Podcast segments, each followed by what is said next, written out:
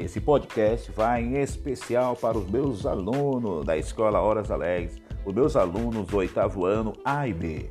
Falaremos com vocês neste momento e esclareceremos algumas coisas sobre a independência da América Espanhola. O que foi a independência da América Espanhola? O processo de independência da América Espanhola ocorreu em um conjunto de situações experimentadas ao longo do século XVIII. Neste período, observamos a acessão de um novo conjunto de valores que questionava diretamente o pacto colonial e o autoritarismo das monarquias. O iluminismo defendia a liberdade dos povos e a queda dos regimes políticos que promovesse o privilégio de determinadas classes sociais. Sem dúvida, a elite letrada da América Espanhola inspirou-se no conjunto de ideias iluministas. A grande maioria dos intelectuais eram de origem crioula, ou seja, filho de espanhóis nascidos na América, desprovidos de amplos direitos políticos, mas de grandes instituições do mundo colonial espanhol.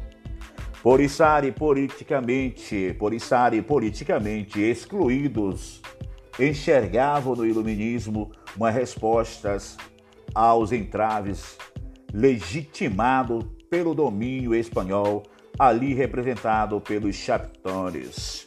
Ao mesmo tempo que houve toda essa efervescência ideológica em torno do iluminismo, e do fim da colonização, apesar da rotina de trabalho dos índios, escravos e mestiços também contribuíram para o processo de independência.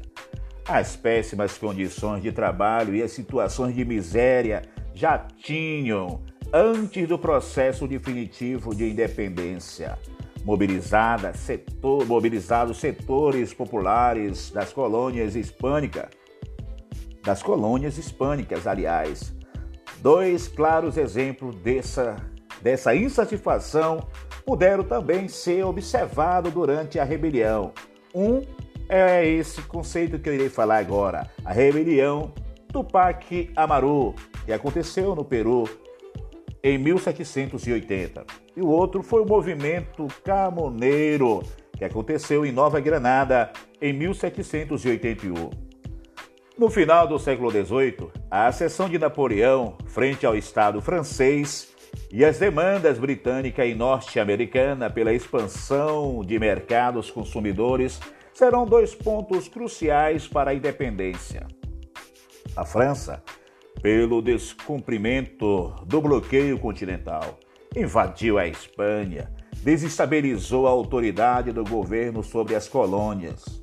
Além disso, Estados Unidos e Inglaterra tinham grandes interesses econômicos a serem alcançados com o fim do monopólio comercial espanhol na, na região. E nesse momento, no início do século XIX, que a mobilização ganha seus primeiros contornos.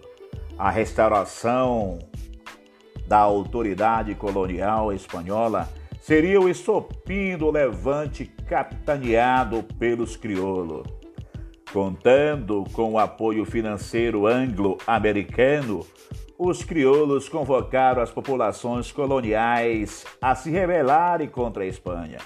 Os dois dos maiores líderes crioulos da independência foram Simão Bolivar e José de San Martín. Organizando exército pela pelas porções norte e sul da América, ambos sequenciaram proclamação de independência de vários países latino-americanos.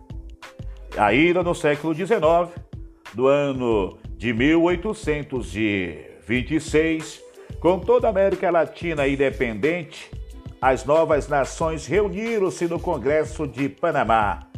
Nesse congresso, Simão Bolivar defendia um amplo projeto de solidariedade e integração política e econômica entre as nações latino-americanas ou nações latino-americanas, pluralizado. No entanto, Estados Unidos e Inglaterra se opuseram a esse projeto que ameaçava seus interesses econômicos no continente. Com isso, a América Latina acabou mantendo-se enfragmentada ou mantendo toda fragmentada, toda dispersa. É importante nós entendermos que o despecho do processo de independência, no entanto, não significou a radical transformação da situação socioeconômica vivida pelas populações latino-americanas. A independência econômica em relação às potências capitalistas e a manutenção do privilégio das elites locais fizeram com que muitos dos problemas da antiga América Hispânica permanecessem presente ao longo da história latino-americana, posteriormente até os dias de hoje. Concluo meu podcast fazendo uma pergunta, deixando uma pergunta para vocês, uma interrogação. Para a época, valeu a pena essa independência? Historiando com o professor Miguel.